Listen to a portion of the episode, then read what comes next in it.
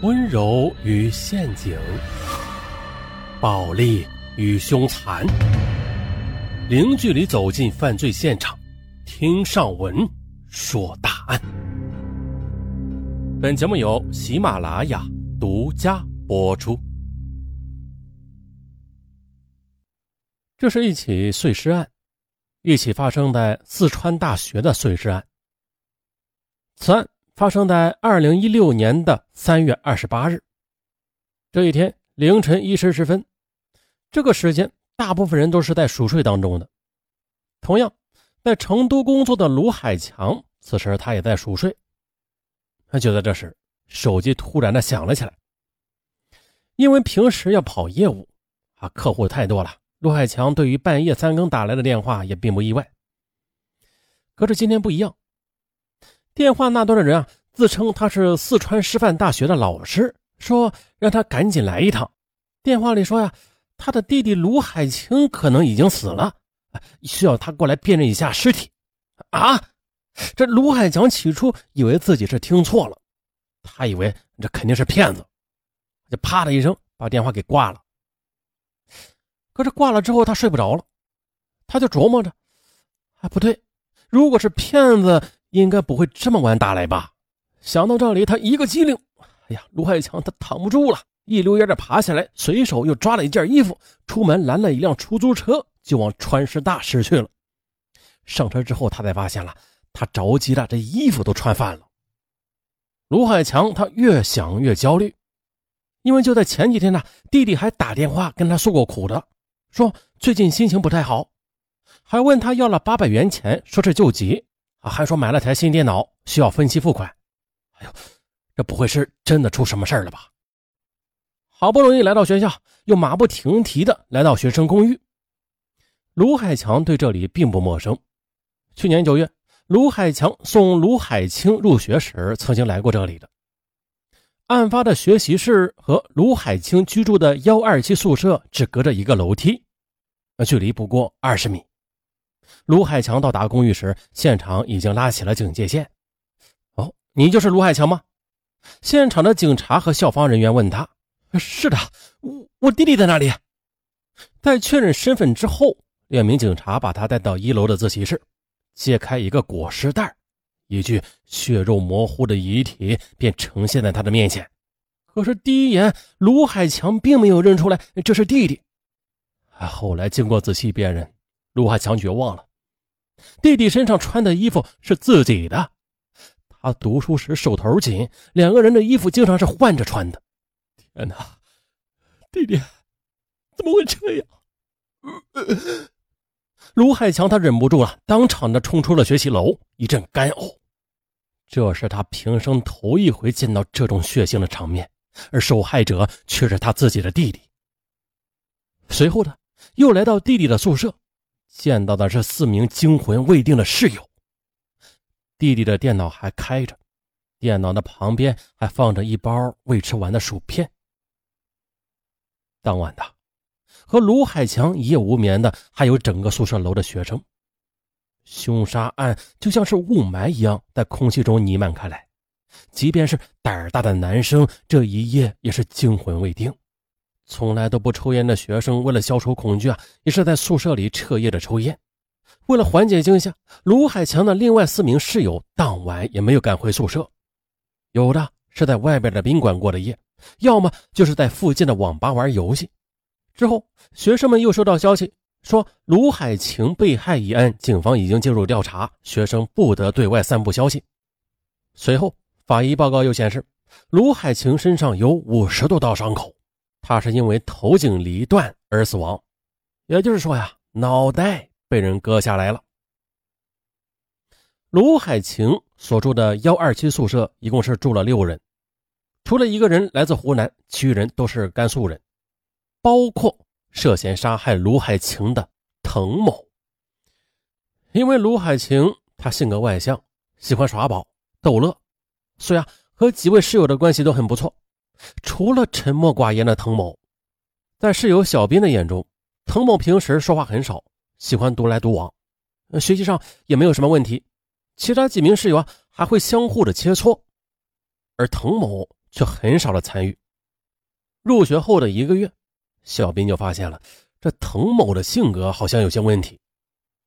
比如啊，入学后的第一个国庆节，幺二七宿舍的几名室友一起在比拼酒量，一开始是一杯杯的喝，后来不过瘾就一瓶瓶的喝，那最后啊，每个人都喝了约七瓶啤酒吧。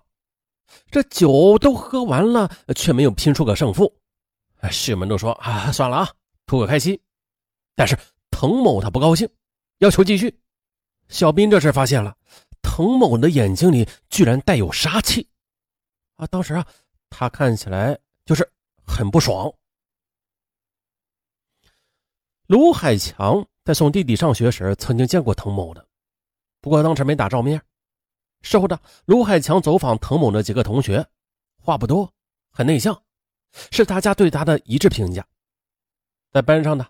滕某是个再也普通不过的学生了，而在小斌的记忆里啊，滕某他则很爱好打游戏和看心理犯罪小说，几乎啊所有的犯罪系列小说他都看过。再就是了，同样是老乡，滕某和其他几个人的关系处的都很一般，尤其是和卢海晴的关系比较紧张。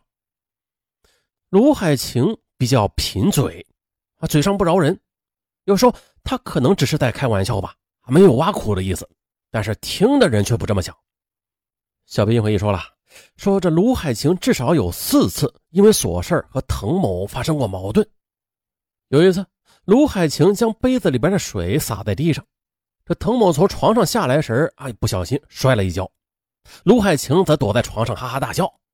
滕某见此，他就说了：“哼，你笑吧，我早晚得弄死你。”早在一六年的二月份的春节前夕，卢海清准备和女朋友团聚，滕某他一直是单身，卢海清就打趣说呀：“你要多参加活动才能碰到女孩啊，嗯，你老躲着不出去，有人能看上你吗？”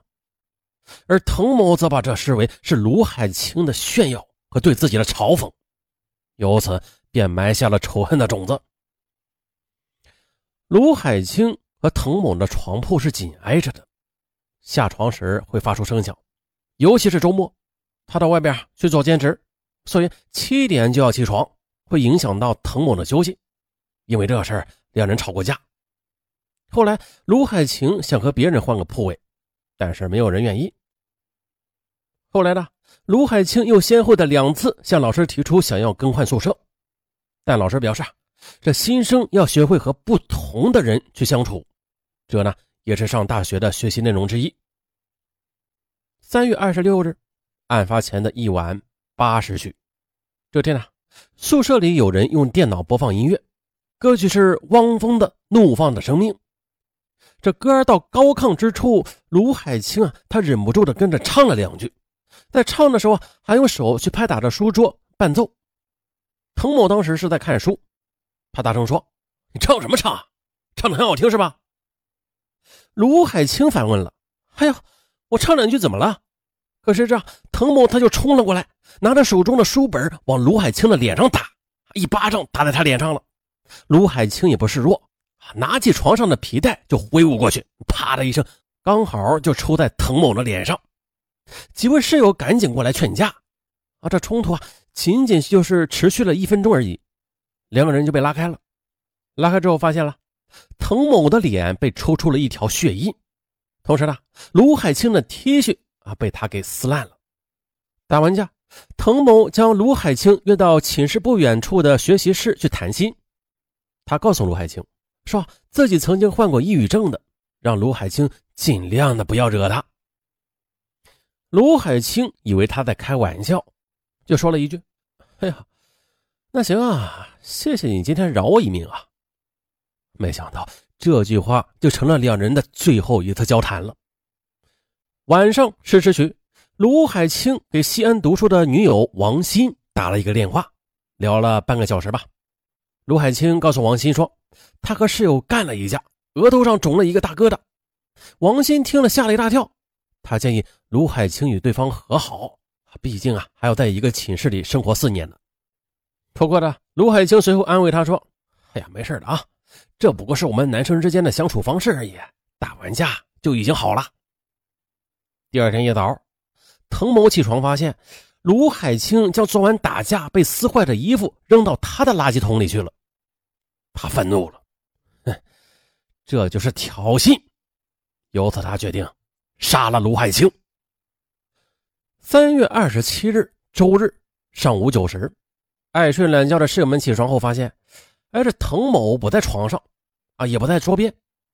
也就是在这天中午十一时，在班上一位和滕某相熟的女学生接到他的电话了。滕某在电话中告诉他呀，说我不想活了。滕某特立独行，能说上话的同学不多。而这位女同学，她对滕某的话也并未在意，还以为他在开玩笑呢。于是，嗯，便在电话中象征式的劝了他一下，啊，说遇到困难很正常的，啊，不要想不开。下午六时，滕某在超市买了一罐啤酒，一个人在宿舍里喝着，而一同买回来的还有一把菜刀。